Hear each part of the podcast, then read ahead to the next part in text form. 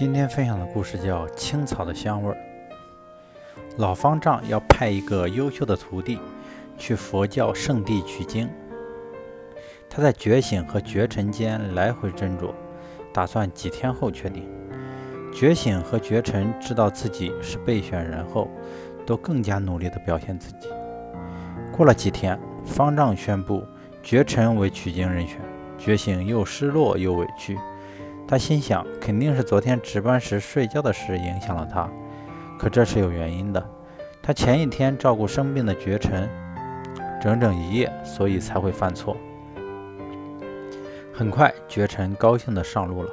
可没过多久，觉醒就听说，那天晚上觉尘是装病，目的就是让觉醒不睡觉，第二天值班时出错，好让自己获得去取经的机会。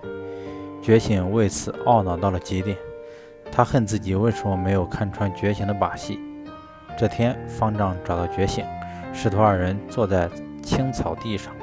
方丈开导觉醒说：“徒儿，你再懊恼，觉尘也已经走了。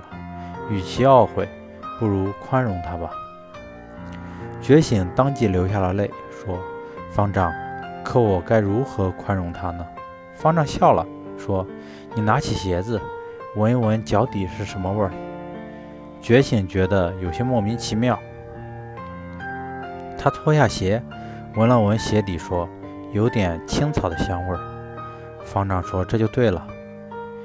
你我走在草地上，践踏了青草，可青草还是把香味儿留在我们的鞋底，这就叫宽容。”觉醒顿悟。